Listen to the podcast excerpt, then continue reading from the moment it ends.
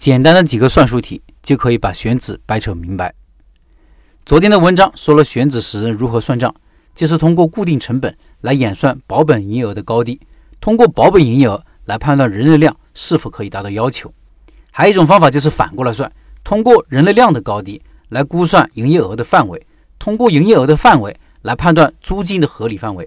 比如你看上一个铺子，门口的目标顾客是一千个人，通过自己的历史数据或者同行的数据。进店率为百分之八，那进店顾客有八十人。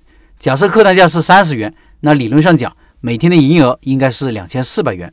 但是我们在收集数据的时候，或者在做判断的时候，应该考虑到最好的情况和最坏的情况。所以进店率应该是一个范围，比如百分之五到百分之十。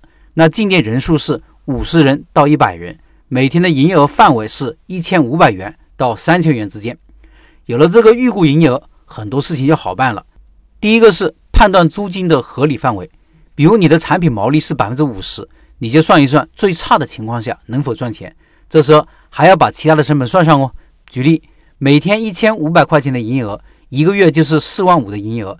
完成这个营业额需要两个人工，一个四千块钱工资，一个三千块钱工资。水电费需要一千块，其他的费用也算一千块，一共九千块。四万五的营业额，毛利为四万五乘以百分之五十，等于两万两千五百块钱。记住，这个剩下的两万两千五百块钱是不包括房租的，减去房租后，剩下的才是你的净利润。假如房租就是两万两千五百块钱，你的净利润就是零。假如你的房租是零，那你的净利润就是两万两千五百块钱。假如房租是一万块钱，那净利润就是一万二千五百块。所以，如果你期望的利润是一万。到一万五，对你来说，这个地方的合理租金范围是多少？是七千五到一万二千五每个月。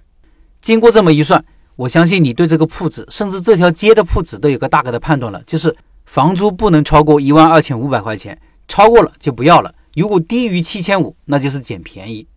第二个作用是帮助定价，甚至重新梳理竞争策略。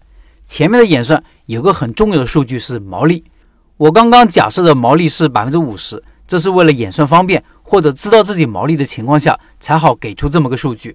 但是如果你是一个新的生意，或者你有新的策略，这时候对于毛利就要重新思考了。假如你看上了这个铺子，按照前面的演算，房租是不能超过一万二千五百块钱的，但是房东就要一万五每个月，超出了你的预算，是不是意味着这个铺子铁定就不要了呢？这也未必。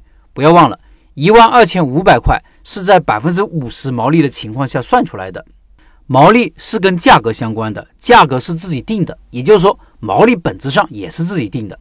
百分之五十的毛利的情况下，你的产品售价是二十元，产品的成本就是十块，能不能卖二十二块呢？此时的毛利变成了百分之五十四点五哦，用十二除以二十二，得出百分之五十四点五。这时候你会通盘考虑了，去竞争对手那里看一看，看看别人的定价。去考虑一下顾客的接受能力，甚至会重新考虑自己店铺的定位，价格提高了，装修是不是应该好一点？包装的品味是不是应该上去？我是否应该搞点差异化营销等等？苦思冥想，想出一个新的竞争策略了。说不定此时你觉得一万五的房租也是可以接受的。商业的世界从来就没有标准答案，但是背后的方法和逻辑是一样的。记住了标准答案是没用的，那是刻舟求剑。